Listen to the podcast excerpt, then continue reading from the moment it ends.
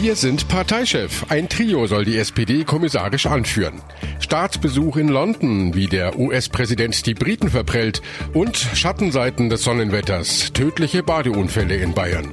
Besser informiert aus Bayern und der Welt. Antenne Bayern. The Break. Willkommen zum Nachrichtenpodcast von Antenne Bayern. The Break ist die Auszeit für mehr Hintergründe, mehr Aussagen und Wahrheiten zu den wichtigsten Themen des Tages. Es ist Montag, der 3. Juni 2019. Redaktionsschluss für diese Folge war 17 Uhr. Ich bin Antenne Bayern Chefredakteur Ralf Zinno. Wie geht's jetzt weiter bei der SPD? Nach dem schlechten Ergebnis bei der Europawahl hat Andrea Nahles nun einen Blitzabtritt hingelegt als Partei- und Fraktionschefin und sich heute auch entsprechend kurz verabschiedet. Nicht ohne sich auch bei uns, bei ja, den Journalisten zu bedanken. Ich habe mich hier gerade eben im Parteivorstand der SPD verabschiedet, bin äh, zurückgetreten und ich wollte mich auch bei Ihnen persönlich ähm, für die jahrelange gute Zusammenarbeit bedanken. Sie haben ja hier auch schon viele Stunden verbracht im Willy Brandt-Haus. Dankeschön dafür. Machen Sie es gut. Andrea Nahles Rücktritt kam überraschend, auch für die Kanzlerin. Ich möchte meinen Respekt ausdrücken für die Entscheidung von Andrea Nahles. Ich habe viele Jahre mit ihr zusammengearbeitet, sowohl als Bundesministerin für Arbeit und Soziales als dann auch als Partei- und Fraktionsvorsitzende. Ich habe es immer vertrauensvoll getan und es war immer absolut zuverlässig, was wir miteinander besprochen haben. Sie ist Sozialdemokratin mit Herzblut, das kann man sagen, aber ich finde, sie ist auch ein feiner Charakter. Soweit Kanzlerin Merkel. Wer wird ihren Koalitionspartner SPD nun anführen? Die Entscheidung ist gefallen, zumindest für den Übergang. Eine Dreierspitze. Ein Trio wird den Parteivorsitz kommissarisch übernehmen bis zum Bundesparteitag im Dezember. Und das sind die Ministerpräsidentinnen von Mecklenburg-Vorpommern und Rheinland-Pfalz, Manuela Schwesig und Manu Dreyer, sowie der hessische SPD-Chef Thorsten Schäfer-Gümbel. Dazu Manu Dreyer. Für alle drei hier vorne gilt, dass wir diese Aufgabe sehr ernst nehmen. Ich habe direkt nachdem klar war, dass Andrea Nahles zurücktritt, gesagt, das ist eine schwierige, eine ernsthafte Lage für uns. Aber die Partei ist nicht kopflos und sie ist auch nicht führungslos, sondern wir haben die Aufgabe, deutlich zu machen, dass wir die Partei führen und dass es auch neue Wege geben wird. Antenne Bayern Reporterin Manja Borchert ist für uns in Berlin. Manja, warum gleich drei an der Spitze? Macht das denn Sinn?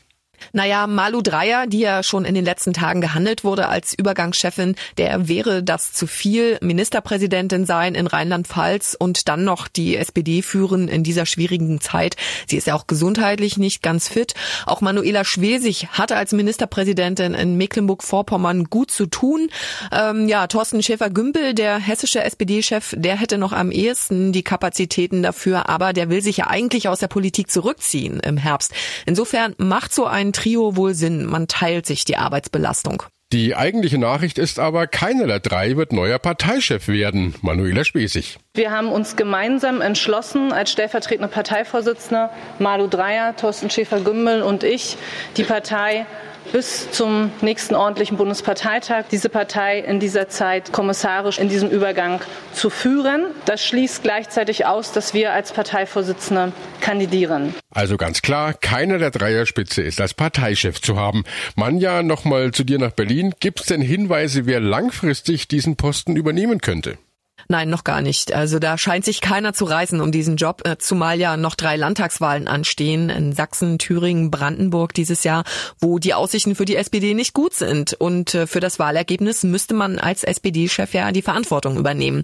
Olaf Scholz wäre naheliegend gewesen als neuer SPD-Chef. Er ist ja Vizekanzler, aber der sagt, äh, Bundesfinanzminister sein und gleichzeitig SPD-Chef, das ist zeitlich nicht zu machen. Auch Niedersachsens Ministerpräsident Stefan Weil Weil war im Gespräch, auch der lehnt dankend ab. Die einzige, die bisher Interesse angemeldet hat, ist die Oberbürgermeisterin von Flensburg, Simone Lange. Die war bei der letzten SPD-Chefwahl gegen Andrea Nahles angetreten. Da hat sie zwar verloren, aber für eine Außenseiterin gar nicht mal so schlecht abgeschnitten. Und sie ist eine erklärte Gegnerin der Großen Koalition mit der Union. Genau. Wie sieht's eigentlich mit der Regierungskoalition aus? Andrea Nahles war eine klare Befürworterin der GroKo. Sie ist jetzt weg. Die bayerische SPD zum Beispiel will Bedingungen stellen für eine weitere Zusammenarbeit mit CDU, CSU. Parteichefin Kohnen nannte die Grundrente ohne Bedürftigkeitsprüfung, außerdem ein wirksames Klimaschutzgesetz bis September.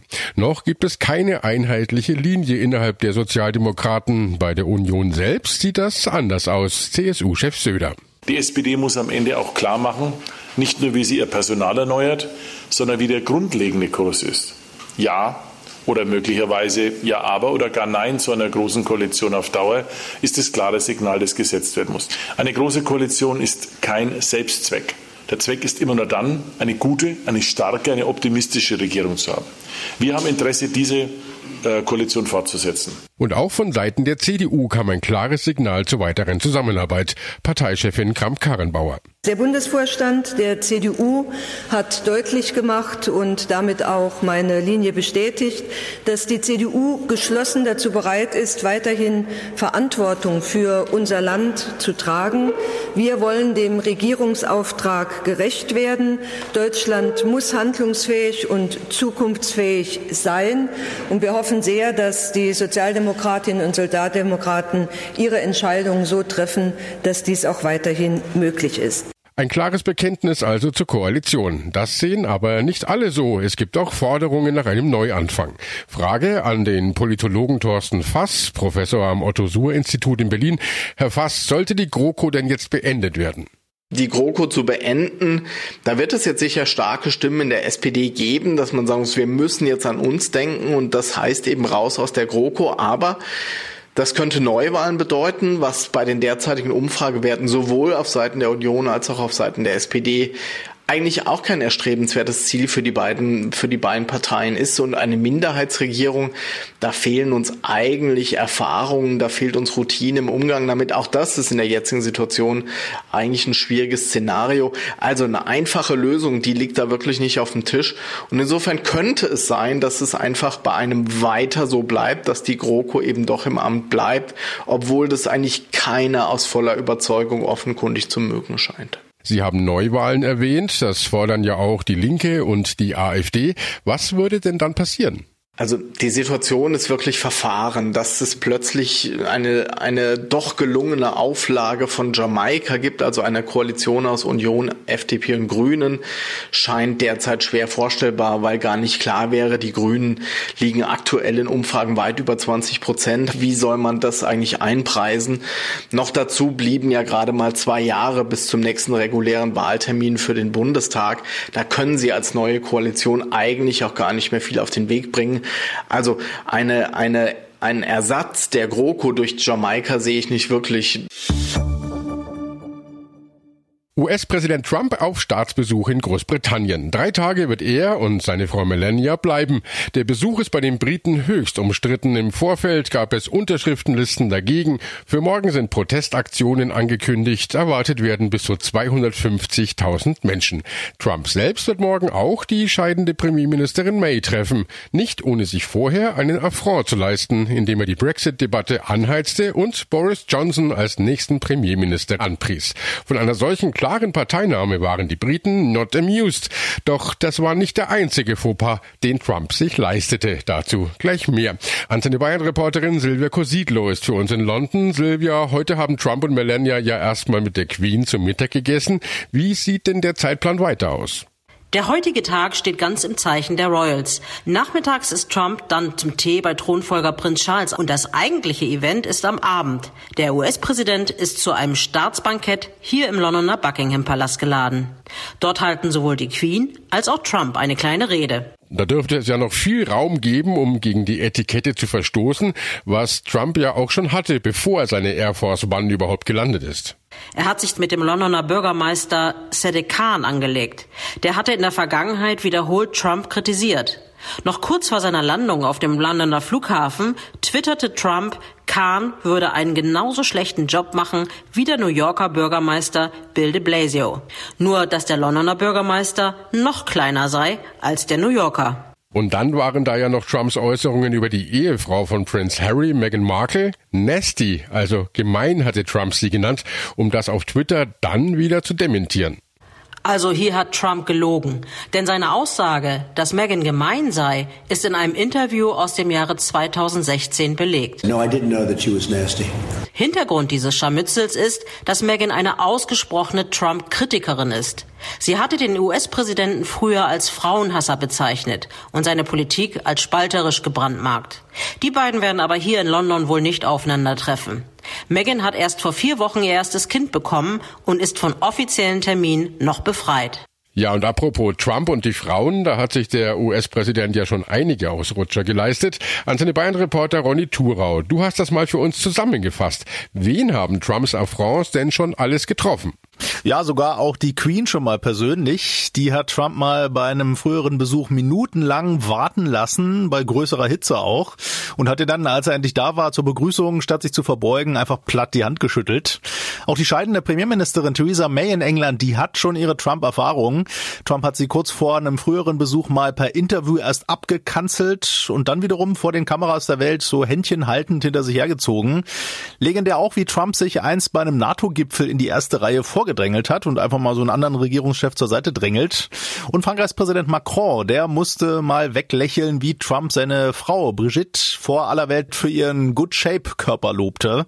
Macron hat dann aber auch mal den Spieß umgedreht und zum Beispiel mal in einer größeren Gruppe von Spitzenpolitikern erst Kanzlerin Merkel, dann andere begrüßt und dabei Trump daneben stehen und warten lassen.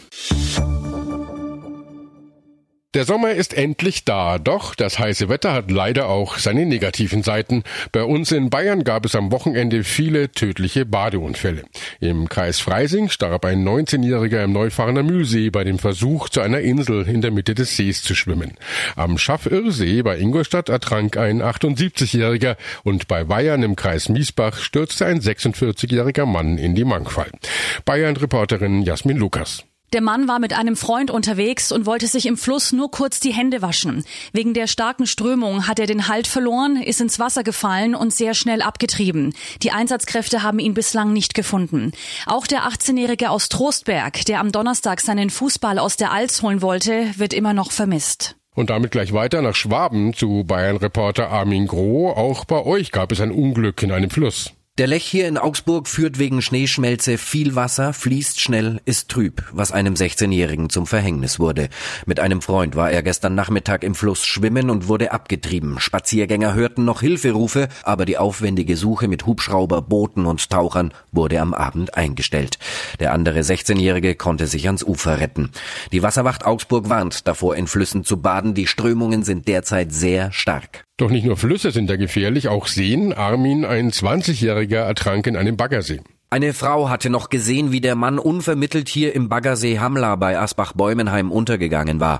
Sofort verständigte Rettungskräfte suchten die Stelle ab. Nach einer Stunde wurde der 20-Jährige gefunden, reanimiert und mit schwachem Puls ins Krankenhaus gebracht, wo er schließlich doch gestern Abend gestorben ist. Ja, die Gefahren in öffentlichen Gewässern werden also immer wieder unterschätzt. Davor warnt auch die Deutsche Lebensrettungsgesellschaft. Michael Neise von der DLRG. Wie gefährlich ist denn das Schwimmen in Seen und Flüssen derzeit? Na, ich sag mal, das, äh, in reißenden Flüssen ist es äh, insofern gefährlich, weil die Strömung meist unterschätzt wird und die meisten nicht äh, die Muße haben, sich dann wirklich mittreiben zu lassen und bei nächster Gelegenheit aus dem Fluss rauszugehen, sondern sie probieren dagegen anzuschwimmen und das kann dazu führen, dass die Kräfte irgendwann versagen und dass man dann eben ohne Widerstand untergeht. In äh, unbekannte Gewässer sollte man sowieso nie alleine reingehen bzw. reinspringen, weil da immer Gefahren unter Wasser lauern können. Danke, Michael Neise von der Deutschen Lebensrettungsgesellschaft. Und äh, das war The Break, der Nachrichtenpodcast von Antenne Bayern an diesem Montag, den 3. Juni 2019. Ich bin Chefredakteur Ralf Zinno. Antenne Bayern. Besser informiert. Jeden Tag. Zu jeder vollen Stunde auf Antenne Bayern. The Break gibt's auch morgen wieder um 17 Uhr. Jetzt abonnieren.